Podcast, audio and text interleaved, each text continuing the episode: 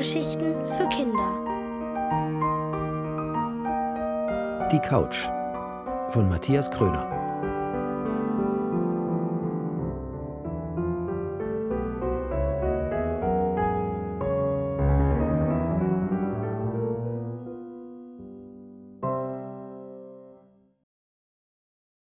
Linus erwachte von einem grellen Licht.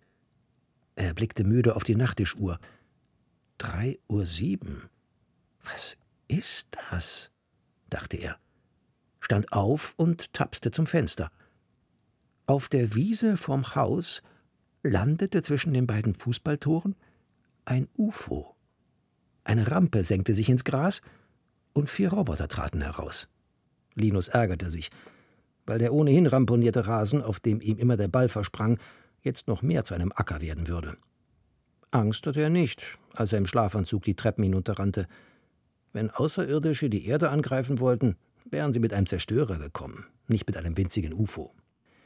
Die Häuser nebenan lagen im Dunkeln, als Linus hinaus in den Garten trat. Die Nachbarn hatten offenbar nichts bemerkt. Die Roboter wirkten beim Anblick von Linus überrascht. Einen Siebenjährigen hatten sie wohl nicht erwartet. Äh, Schönes Wort, aber ich verstehe euch nicht, antwortete Linus. Oh, einer der Roboter drehte an der Apparatur seines Helms. Ich habe den falschen Kanal eingestellt. Wir werden diesen Planeten erobern. Wir brauchen ihn als Versorgungszentrale für unsere Spezies. Was ist eine Versorgungszentrale? Ein Restaurant. Die Erdbewohner werden für uns kochen. Oh, machte Linus. Ob die Menschen damit einverstanden sind? Es gibt acht Milliarden von uns und ihr seid zu viert. Außerdem wollte ich euch fragen, er deutete auf das UFO zwischen den Fußballtoren, ob ihr vielleicht woanders parken könnt. Die Roboter gingen nicht darauf ein. Wir. Entschuldigung, das Signal. Wir wurden nur vorausgeschickt. Von uns gibt es 37 Billionen und wir haben die besseren Waffen. Erst jetzt entdeckte Linus die Gewehre, die die Roboter trugen.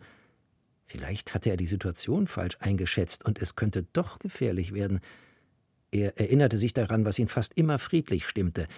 Außerdem musste er Zeit gewinnen. Habt ihr Hunger? Etwas zwischen die Kiemen können wir schon vertragen. Wie wär's mit. Der Roboter drehte erneut am Knopf. Schokopudding. Linus strahlte. Das kann ich. Er bat die Roboter ins Haus und führte sie ins Wohnzimmer.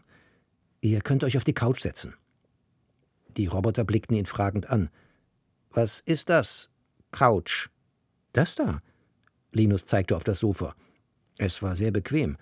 Er lümmelte sich oft in die Polster, um ein Hörspiel zu hören oder über das Leben nachzudenken. Und wie funktioniert diese Couch? Funktionieren? Gar nicht. Man setzt sich einfach drauf. Der größte Roboter, vermutlich der Hauptmann, schnarrte. Das ist eine Falle. Quatsch. Das ist Stoff, sagte Linus und knautschte das Sofa. Der Hauptmann fixierte Linus. Und was ist draufsetzen? Statt einer Antwort nahm Linus Anlauf und hüpfte auf die Polster. Voll gemütlich, das müsst ihr ausprobieren. Ich mache inzwischen Pudding. Damit verschwand er in die Küche, zog die Tür hinter sich zu und atmete durch. Der Rasen war ihm inzwischen egal. Jetzt ging es darum, die Welt zu retten. Während er die Zutaten für den Pudding zusammensuchte, beobachtete er durch eine Durchreiche in der Küche die Roboter. Sie näherten sich immer wieder der Couch und tippten sie an. Dann setzte sich einer von ihnen todesmutig darauf. Mehrere Sekunden passierte nichts. Linus verrührte dabei Puddingpulver mit Milch. Dann grinste der Roboter auf der Couch. Der totale Wahnsinn. Er stand auf und überredete die anderen ebenfalls Platz zu nehmen. Man kann darauf sogar schlafen, rief Linus aus der Küche. Schlafen? Acht Stahlaugen sahen durch die Durchreiche. Linus stellte das Rühren ein. Soll ich's euch zeigen? Vorsicht! Der Hauptmann richtete einen grimmigen Blick auf ihn. Keine Sorge, Schlafen ist harmlos. Das machen wir jede Nacht. Der kleinste der vier runzelte die Stirn. Wir überprüfen nachts unsere Schaltkreise. Aber schlafen? Nie gehört. Soll ich? Ganz langsam, knurrte der Hauptmann. Und leg das Ding weg. Den Schneebesen? Was immer das ist. Linus verließ die Küche und betrat das Wohnzimmer. Die Strahlenkanonen verfolgten jeden seiner Schritte. Also, man setzt sich hin. Genau wie ihr das eben gemacht habt. Dann nimmt man die Beine hoch. Linus machte alles genau vor. Danach legt man sich der Länge nach hin und schließt die Augen. Linus fand es gut, die Roboter für einen Moment nicht zu sehen. Und jetzt? Jetzt würde ich normalerweise einschlafen. Dann mach. Ich kann nicht. Ich bin nicht müde. Müde? Linus überlegte, wie er das den vier Blechgestalten erklären soll. Also, wenn der Tag zu Ende geht, es draußen dunkel wird, dann äh, fährt man sein System runter. Das ist gefährlich. Wenn wir unser System runterfahren, sind wir Weltraumschrott oder unsere Teile werden in andere Roboter eingebaut. Ihr steht also immer unter Strom? Der Hauptmann nickte und ließ die Waffe sinken. Aber das ist nicht gut. Der Roboter, der sich schon zuvor als erster getraut hatte, blickte reihum seine Kameraden an und legte sich dann auf die Couch. Er schloss die Augen. Es machte Klick. Die Lichter seiner Schaltkreise wurden schwächer und gingen aus. Der Roboter schlief. Die drei anderen rüttelten den stillen Metallkörper. Was hast du getan? Das war ein Hinterhalt. Na, warte. Linus erschrak. Ich muss in die Küche.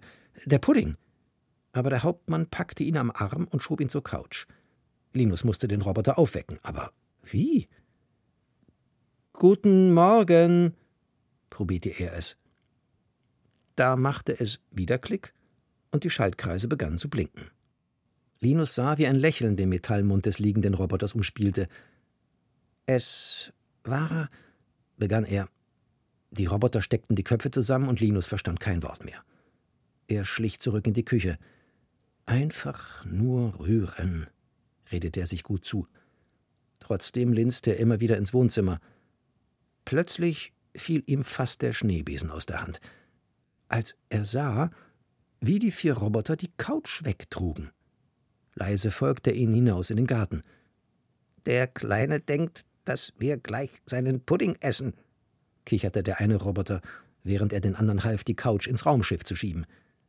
Etwas unpraktisch, so eckig, stellte der zweite fest. Aber der dritte Roboter fiel ihm ins Wort. Ich habe noch nie so was Schönes erlebt. Diese Erdbewohner sind zu hoch entwickelt. Die lassen wir besser in Ruhe, sprach der Hauptmann und zog die Rampe ein. Es war immer noch tiefste Nacht, als das UFO abhob. Linus stolperte zurück ins Kinderzimmer. Er zog sich die Bettdecke bis zum Kinn. Wie sollte er Mama und Papa nur erklären, dass Außerirdische erst Pudding wollten, aber dann die Couch mitgenommen haben?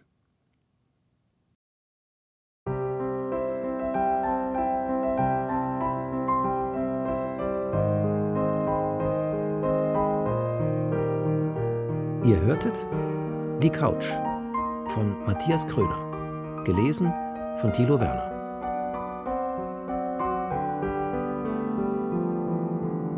Ohrenbär. Hörgeschichten für Kinder. In Radio und Podcast.